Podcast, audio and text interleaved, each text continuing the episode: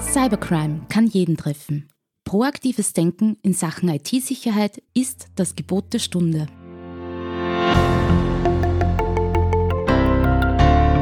Im Antares Tech Talk, dem Podcast von IT-Profis für IT-Profis, beantworten unsere Experten und Partner die spannendsten Fragen rund um Netzwerk, IT-Sicherheit und Compliance und gewähren echte Insider-Einblicke.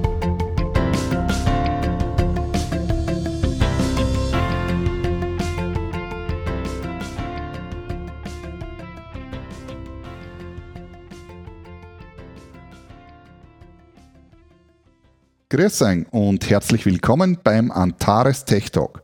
Ich bin Bernhard Fischer und werde euch durch diese Folge führen.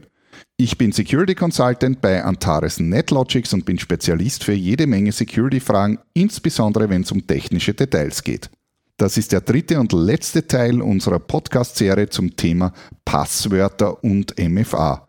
In den beiden vorangegangenen Episoden ging es ja etwas detaillierter um Passwörter und Multifaktor-Authentifikation. Und an dieser Stelle komme ich jetzt äh, zu äh, meinem Interviewpartner beziehungsweise zur Firma Yubico. Die Firma Yubico stellt äh, verschiedene Authentifizierungslösungen her, unter anderem den YubiKey oder beziehungsweise die YubiKeys, die ähm, eben solche Hardware-Token sind, solche Chips, die es in verschiedenen Versionen und Varianten gibt.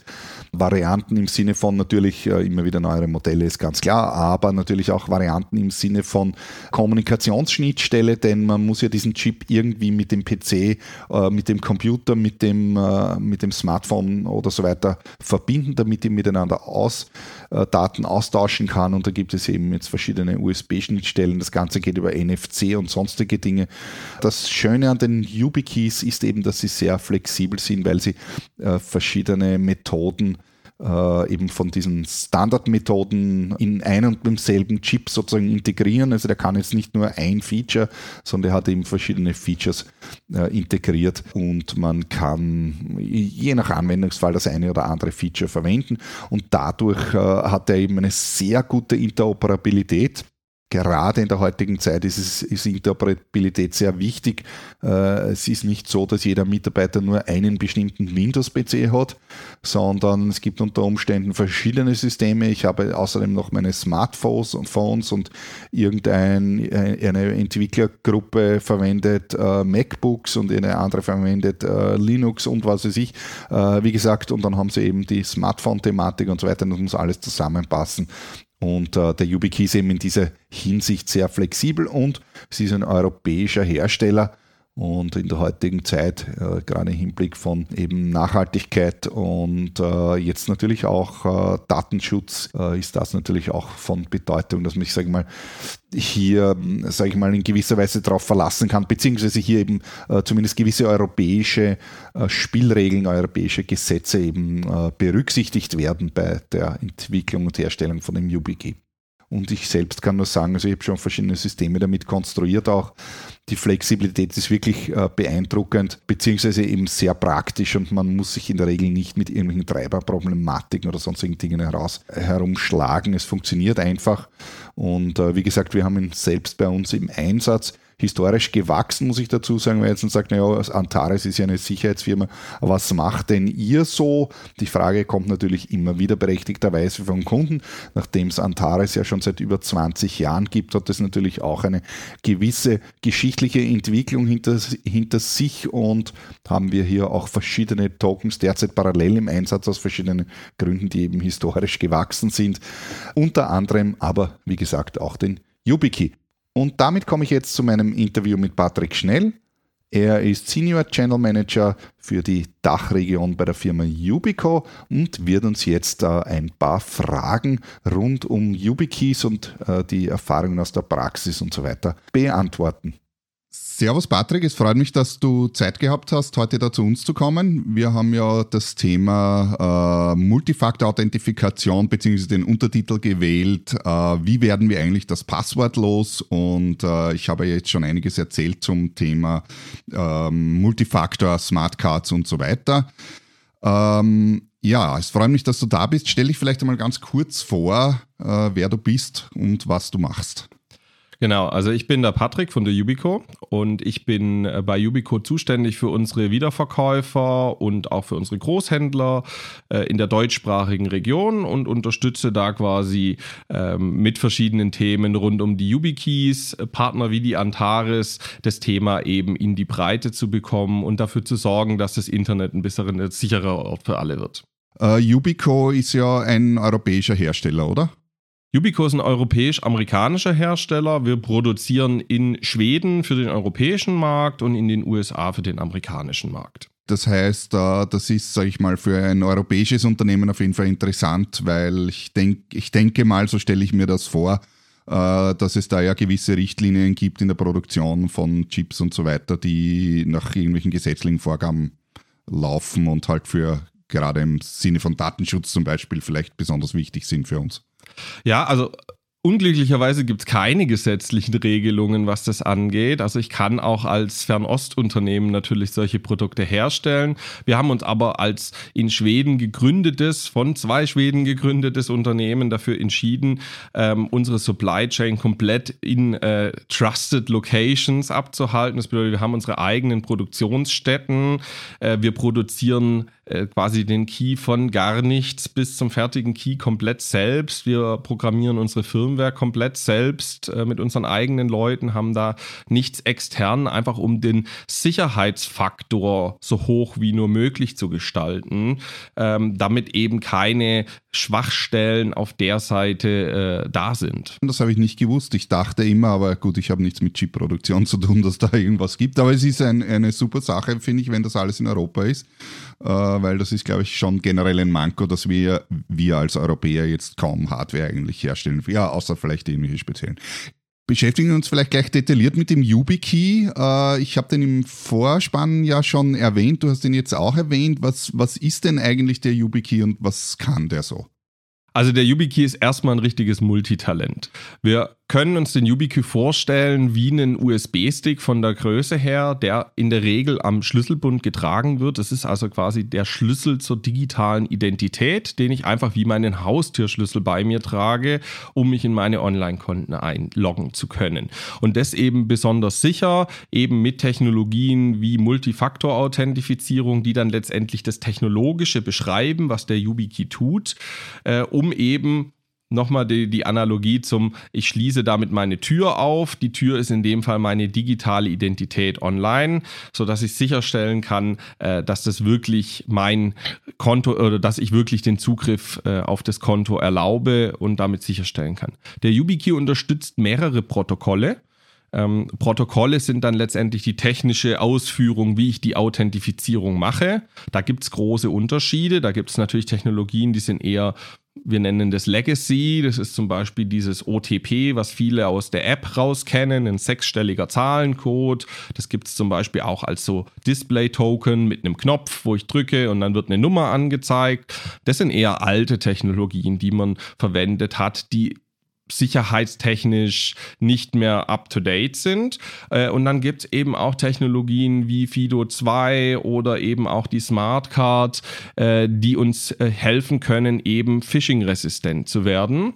Und das ist letztendlich, was der YubiKey macht. Wir können mit diesem Hardware-Token das Login quasi so absichern, dass kein Phishing mehr möglich ist. Und der schöne Nebeneffekt dabei ist, Phishing hat immer was mit einem Passwort zu tun. Das bedeutet, wenn ich den YubiKey zum Beispiel mit Technologien wie Smartcard oder Fido2 verwende, fällt auch das Passwort weg für den Benutzer. Das bedeutet, ich logge mich mit dem Hardware-Token ohne ein Passwort, das beide Seiten kennen, äh, letztendlich im System ein. Das wird dann im Hintergrund über diese Protokolle technisch zertifikatsbasierend gelöst, äh, so dass man eben sicherstellen kann, dass da kein Dritter einsteigen kann. Man nennt es Man in the Middle oder eben mich auf eine gefälschte Seite lotsen kann, wo meine Daten abgegriffen werden. Ich glaube, das ist jetzt schon ein bisschen vorweggenommen. Äh, meine nächste Frage wäre nämlich gewesen, äh, was ist denn so der USP eigentlich vom YubiKey? Denn, äh, also du hast jetzt auch schon gesagt, Smartcard, Zertifikatsort, da gibt es ja andere am Markt auch, wie die meisten natürlich wissen. Was, was ist jetzt sozusagen das Besondere am YubiKey in, in dem Punkt im Vergleich jetzt? Also sicherlich beim YubiKey ist äh, muss man die Stabilität und auch die Robustheit des Keys, also ich habe gesagt, man kann den am Schlüsselbund tragen. Das machen auch tatsächlich die meisten und der hebt am Schlüsselbund drei, vier, fünf, sechs Jahre. Ich habe YubiKeys gesehen, die sehen lidiert aus, funktionieren aber noch wie am ersten Tag. Die sind wasserdicht, ich kann die mal in die Waschmaschine mit reinwerfen. Äh, da passiert nichts, es gibt keine Batterie, die leer gehen kann, es gibt keine beweglichen Teile, die kaputt gehen können. Der ist wirklich darauf ausgelegt, eine möglichst lange Lebensdauer zu haben und mir eben über die Vielzahl der Protokolle eine große Flexibilität anzubieten, wo ich heute einsteigen kann. Und wenn wir über Technologien sprechen, da kommen wir, glaube ich, nachher auch nochmal drauf, was denn das dann im Rollout bedeutet, ähm, ist es so, dass natürlich die Realität nicht ist, dass heute alle äh, sofort auf diese ganz modernen Technologien setzen können, sondern dass wir oft noch Legacy-Umgebungen haben, die wir erst daraufhin vorbereiten müssen. Das kann vielleicht mehrere Monate dauern, bis meine Infrastruktur soweit ist, überall das Passwort nicht mehr zu brauchen. Äh, und da kann der YubiKey eben unterstützen, diesen Weg von Anfang an mitzugehen, über die verschiedenen Protokolle dann letztendlich zu dem Ziel zu kommen, am besten ganz ohne Passwort zu arbeiten. Ja, dann bleiben wir gleich bei dem Thema. Das jetzt schon gesagt, äh, Unternehmen äh, und vorher ist das Stichwort Phishing, Passwörterunsicherheit äh, gefallen und, und ich kann das bestätigen von meinen Penetration-Tests, äh, wo wir auch mit äh, Phishing-Angriffen arbeiten teilweise und sagen können, ja, das funktioniert tatsächlich. Wie hilft das jetzt dem Unternehmen und wie, ähm, wie aufwendig wäre denn jetzt so eine Implementierung? Was müsste man da alles tun, wenn man sagt, ich möchte jetzt auf auf YubiKeys äh, und mit Multifaktor äh, umsteigen? Also erstmal muss man ganz klar sagen, äh, Phishing ist die Nummer eins aller Angriffe oder Angriffsvektoren. Äh, man kann das auch ein bisschen in Zahlen fassen, sodass wir sagen, äh, 82 Prozent äh, aller Angriffe gehen auf die Identität, wenn man das etwas größer denkt äh, und die, auf die Identität gehen, heißt immer, wir greifen den Mensch hinter dem Computer an. Weil der Mensch hat einfach gewisse Schwächen und das Passwort bündelt diese Schwächen. Ein Passwort soll komplex sein, ein Passwort soll sich oft ändern. Ich habe viele Passwörter heute, das ist die Realität. Das sind alles Gegebenheiten, mit denen der Mensch generell nicht gut kann. Der Mensch kann sich keine komplexen Zahlen, Buchstaben, Reihenfolgen gut merken. Er kann sich nicht mehrere davon gut merken. Das bedeutet, wir tun durch den Einsatz von Passwörtern im Grunde genau das Gegenteil provozieren, nämlich dass der Benutzer sich's einfach macht und 1, 2, 3 ans Ende anhängt etc. Das bedeutet, das Unternehmensrisiko, dass sowas passiert, ist sehr, sehr hoch. Ähm, und mit einem YubiKey kann ich das effizient verhindern. Wie funktioniert das in Firmen?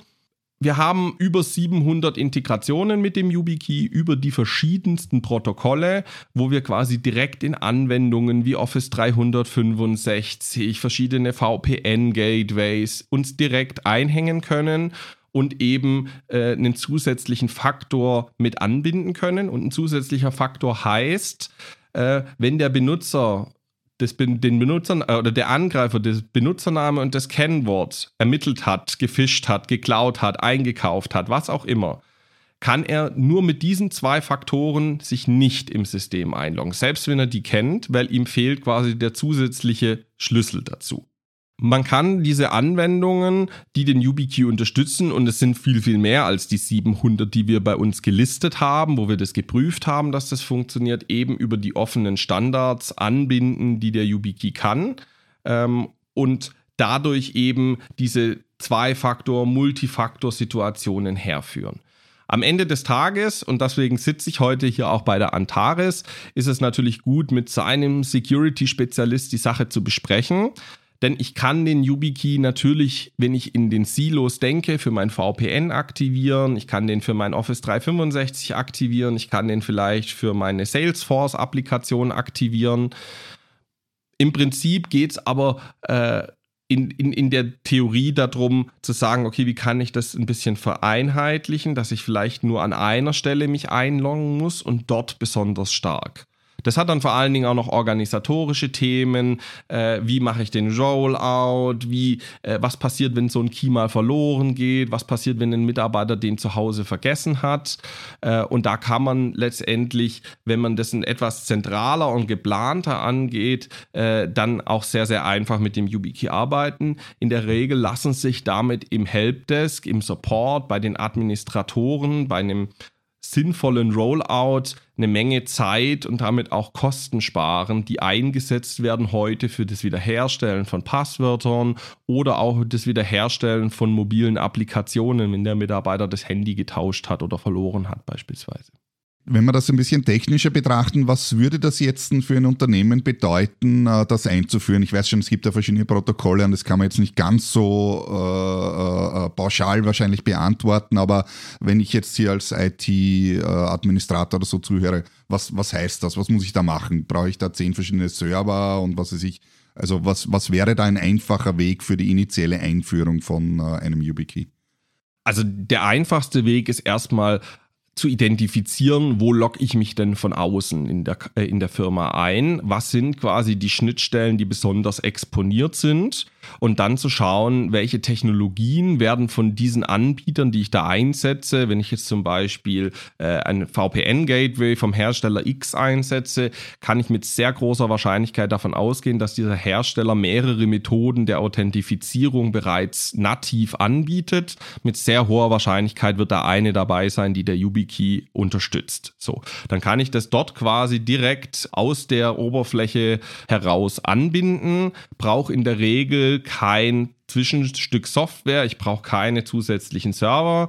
Ich brauche natürlich so einen YubiKey, der ich sage jetzt mal pauschal, liegt irgendwo zwischen 45 und 85 Euro einmalige Kosten pro Mitarbeiter und ich bin dann quasi ausgestattet auf der Mitarbeiterseite alle diese Protokolle, die der YubiKey unterstützt, nämlich verschiedene Formen von OTPs, eben die Smart Card, die beiden FIDO-Protokolle, OpenPGP bis runter zu Challenge Response und äh, äh, anderen Verfahren, die dort auch noch unterstützt werden, äh, kann ich dann quasi auswählen, was kann die Applikation. Die kurze Antwort auf deine Frage ist, viele Herstellerlösungen bieten da schon Schnittstellen an. Für die, die das nicht tun, äh, kann man dann ein Stück Software dazwischen bauen, ein Radioserver beispielsweise, der dann eben diese Aufgabe der Authentifizierung übernimmt. Mein Tipp an der Stelle wäre, dass man wirklich das strategisch angeht und überlegt, wie kann ich meine Identität global sehen und eben so Sachen wie Single Sign-On und solche Sachen machen natürlich besonders Sinn, wenn ich die Identität zusammenführen kann und die besonders stark authentifiziert bekomme. Okay, ja, das macht bestimmt Sinn. Äh, wahrscheinlich, aber du hast es vorher schon auch äh, kurz erwähnt, ist eben die Einführung in, in, einem, in einem Unternehmen, wenn die bei Null beginnen, Legacy-Systeme haben und so weiter, vermutlich nur schrittweise möglich. Nehmen wir an, äh, wir haben da eine Firewall, die äh, als VPN-Gateway und die unterstützt jetzt native äh, eben den YubiKey. Jetzt äh, gebe ich dem Mitarbeiter oder den Mitarbeitern gebe ich einen YubiKey einfach in die Hand. Äh, wie, wie verbinde ich das dann mit dem Gateway? Also muss ich da dem User in der Firewall das zuweisen oder wie kann man sich das vorstellen? Also bei den allermeisten, auch das muss man natürlich mit einem Sternchen sehen, das ist bei jedem Hersteller etwas unterschiedlich. Äh, der YubiKey ist sehr stark darauf ausgelegt, dass er im Self-Service registriert wird. Das bedeutet, der Benutzer macht die Registrierung ähnlich wie man das von Authenticator-Apps beispielsweise kennt, registriert der Benutzer selbst den YubiKey, um das seinem Konto hinzuzufügen.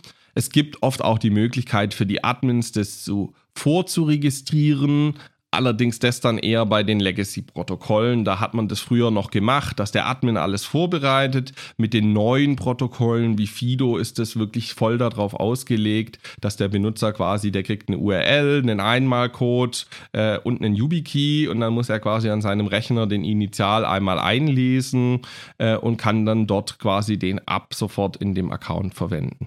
Ein super Beispiel dafür sind die Microsoft-Dienste 365, Office 365 365, das kennen viele, ähm, wo man letztendlich heute ja schon verschiedene Auswahlmethoden hat, die App, SMS äh, etc. Dort gibt es eben einfach die Möglichkeit, so einen Sicherheitsschlüssel hinzuzufügen und ich werde dann quasi als Benutzer durch die äh, Registrierung geleitet. Das Ganze dauert vielleicht zwei, drei Minuten, bis ich so einen YubiKey registriert habe. Wie gesagt, äh, liegt natürlich auch ein bisschen an der Applikation, die ich verwende und die Möglichkeiten, die mir hier geboten werden. Aber auch da, äh, wie gesagt, äh, kann die Antares sicherlich gut weiterhelfen.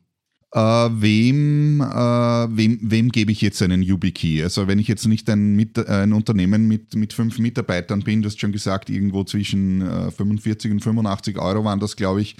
Ähm, äh, wenn ich jetzt 1000 Mitarbeiter habe, dann werde ich vielleicht nicht am ersten Tag gleich 1000 YubiKeys kaufen. Ja, also viele unserer Kunden fangen an mit zwei Gruppen von Benutzern, ähm, nämlich einmal der Gruppe, die kein Smartphone von der Firma haben, das gemanagt ist, die ich quasi über alternative Wege heute nicht mit sicherer Authentifizierung versorgen kann, die oft in den Strategien, ich sage jetzt mal, unter den Tisch fallen. Ähm, das ist ein großes Risiko, weil die können natürlich genauso wie jeder andere angegriffen werden. Und auf der anderen Seite fangen viele natürlich an mit den privilegierten Nutzern im Unternehmen. Das bedeutet die, die halt äh, entsprechend hohe Zugriffe haben, wo ein direkter Zugriff besonders schadhaft wäre für die Firma also ich behaupte jetzt mal frei, erhöht die Sicherheit auf jeden Fall, wenn man eben diesen privilegierten Benutzern äh, YubiKeys gibt und den anderen nicht. Ja? Also schlechter wird es dadurch nicht, es wird auf jeden Fall besser. Ähm, besteht trotzdem hier ein gewisses Risiko oder wie hoch ist das Risiko, wenn ich es nicht flächendeckend ausgerollt habe? Schwierig in äh, Zahlen zu fassen. Ich würde sagen, das Risiko ist sehr hoch, wenn ich es nicht flächendeckend ausrolle. Generell gilt es für alle MFA-Technologien, äh, dass es nur Sinn macht, wenn alle damit geschützt sind. Warum? Weil der Angreifer immer das schwächste Glied in der Kette finden wird und dieses Glied angreifen wird. Und wenn wir uns anschauen, wie zum Beispiel Ransomware-Attacken heute funktionieren, ein Thema, das original, originell nichts mit sicherer Authentifizierung zu tun hat, denkt man. Am Ende sind aber die allermeisten Ransomware-Angriffe am Ende zurückzuführen, initial auf eine gestohlene, übernommene Identität.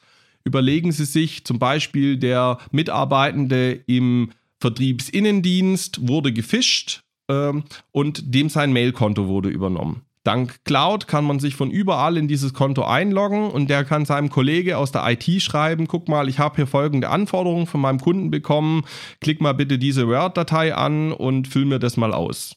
Und schwuppsdiwupps hat der Angreifer aus einem unprivilegierten Account einen privilegierten Account gemacht. Und man kann sagen, ähm, wenn man da mit Sicherheitsspezialisten spricht, wenn ein Angreifer den ersten Schritt in die Firma reingeschafft hat, wird er eine Schwachstelle finden, ein ungepatchte Software, irgendwas, um quasi den Zugriff zu erweitern. Und wenn das einen Monat, zwei Monate, drei Monate dauert, irgendwann wird es was geben, wo der Angreifer nutzen kann, um seine Privilegien dann auszuweiten. Und da entsteht letztendlich die große Gefahr für die Firmen, weil das ist was, was ich schlecht monitoren kann, das kann ich schlecht überwachen in Zeiten von mobilem Arbeiten noch viel, viel schwieriger, weil ich gar nicht weiß, von wo kommt der Benutzer, wann kommt der Benutzer, ist es valide, ist es nicht valide. Und mit so einem Token kann ich eben wirklich sicherstellen, die Person ist auch die, die sie vorgibt zu sein. Eine Frage, die vielleicht interessant ist, ähm, in der Wissenschaft, wenn äh, über Security gesprochen wird oder geschrieben wird, da gibt es dann meistens irgendwo auch einen Abschnitt, der äh, von Sicherheitsrisiken äh, spricht. Das ist jetzt eine Frage, die ist vielleicht nicht YubiKey-spezifisch, sondern ganz allgemein äh, äh, Smartcard spezifisch. Wo liegen denn die Sicherheitsrisiken? Also was sind denn die Attack Vectors gegen Smartcards im Allgemeinen und, und Zertifikatsort? Also ich würde sagen, die Angriffsvektoren auf diese Art der Technologie sind tatsächlich beschränkt, da hier hohe kryptografische Verfahren eingesetzt werden, das eine sehr etablierte Technologie ist. Ähm, Im Prinzip wäre tatsächlich der Speicherort des Zertifikats der größte Angriffspunkt. Und genau da können wir eben mit dem YubiKey, mit den verwendeten Technologien sicherstellen, dass da nichts passiert. Beispielsweise benutzen wir in allen Yubico-Produkten einen Infineon-Chip äh, der letztendlich, also man nennt es Secure Element, das ist ein spezieller Kryptographie-Prozessor, der eben sicherstellt, dass genau dieser private Teil des Schlüssels sicher verwahrt wird in dem YubiKey und das kann dort auch niemand entwenden. Das bedeutet, man kann den Key selbst nicht auslesen. Man kann den Key, auch Yubico könnte diesen Key nicht auslesen, sondern ich kann nur in Verbindung mit meinem PIN ähm, oder mit meinem Fingerprint bei FIDO 2 äh, kann ich letztendlich diesen privaten Schlüssel benutzen, um eine von der Gegenseite verschlüsselte Nachricht zu beantworten, zu signieren, mit meiner Echtheit zu bestätigen. Und das macht diese Technologie unglaublich sicher, so dass man eben auch, äh, wenn der Key verloren geht, davon 100% sicher sein kann, dass keiner den privaten Schlüssel auslesen kann. In Anbetracht der fortgeschrittenen Zeit komme ich vielleicht da zur letzten Frage, ein bisschen weg von der Technik. Äh, kannst du uns vielleicht ein paar Referenzkunden äh, äh sagen, die äh, die YubiKeys einsetzen? Ja, also wir haben sehr viele Referenzkunden, das ist schon mal sehr gut. Äh, vor allen Dingen haben wir viele Tech-Konzerne. Es ist ein bisschen weit weg vom österreichischen Markt, aber wir können so sagen, neun von zehn der großen Tech-Konzerne sind erstens Yubico Technologiepartner. Äh, haben sich teilweise der Fido Alliance angeschlossen. Firmen wie Microsoft, Google, Apple ähm, benutzen das auch tatsächlich intern für ihre eigenen Mitarbeiter. Äh, große Kunden sind zum Beispiel auch Amazon. Äh, wenn man jetzt ein bisschen in den mehr europäischen Bereich reingeht, ist es zum Beispiel die Firma BMW, die das in sehr großem Maßstab für über 300.000 Nutzer einsetzt.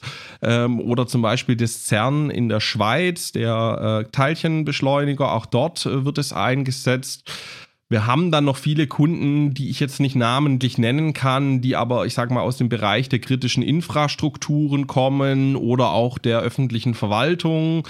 Äh, das Spektrum ist da sehr groß. Das geht runter bis zum Einzelperson. Also ich nenne mich auch gern selbst als Referenz hier. Ich benutze das natürlich auch für alle meine privaten Konten. Äh, den YubiKey. Ähm, da ich immer mehrere Profile auf einem YubiKey drauf haben kann, ist das gar kein Problem und äh, schützt dann auch mich äh, letztendlich als Privatperson vor solchen Phishing-Übergriffen, weil das ganze Thema betrifft natürlich nicht nur die Unternehmen. Heute sprechen wir im Unternehmenskontext ganz klar, es betrifft jeden gleich. Äh, wenn ich keinen äh, Multifaktor einsetze in meinen privaten Accounts, ist das Risiko dort genauso hoch. Also durchaus kein Nischenprodukt, sondern große äh, namhafte Abnehmer. Äh, ich kann da jetzt auch mich selbst als Privatperson noch hinzufügen zu dem Ganzen und natürlich auch uns als Firma Antares.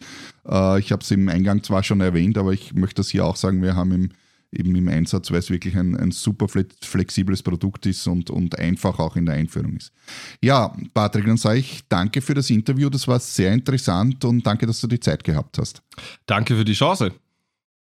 Das war's nun mit unserer dreiteiligen Serie zum Thema Passwörter und MFA und ich hoffe, dass ich euch recht viel Information habe bieten können und euch eventuell auch etwas Mut zur Einführung von Multifaktor-Authentifikation habe machen können.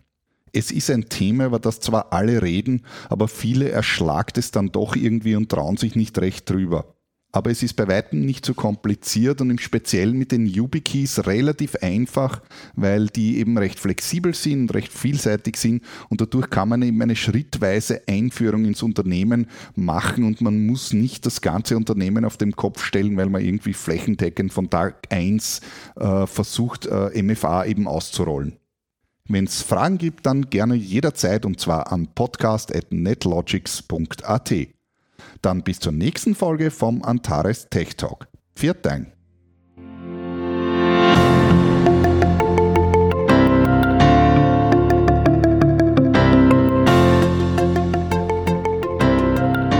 Antares NetLogics ist ein führender österreichischer Dienstleister für IT-Sicherheit, kritische Infrastrukturen und Managed Services. Hochverfügbarkeit, Sicherheit und Betriebskontinuität sind für Sie ein Thema? Wir führen Sie mit 20 Jahren Erfahrung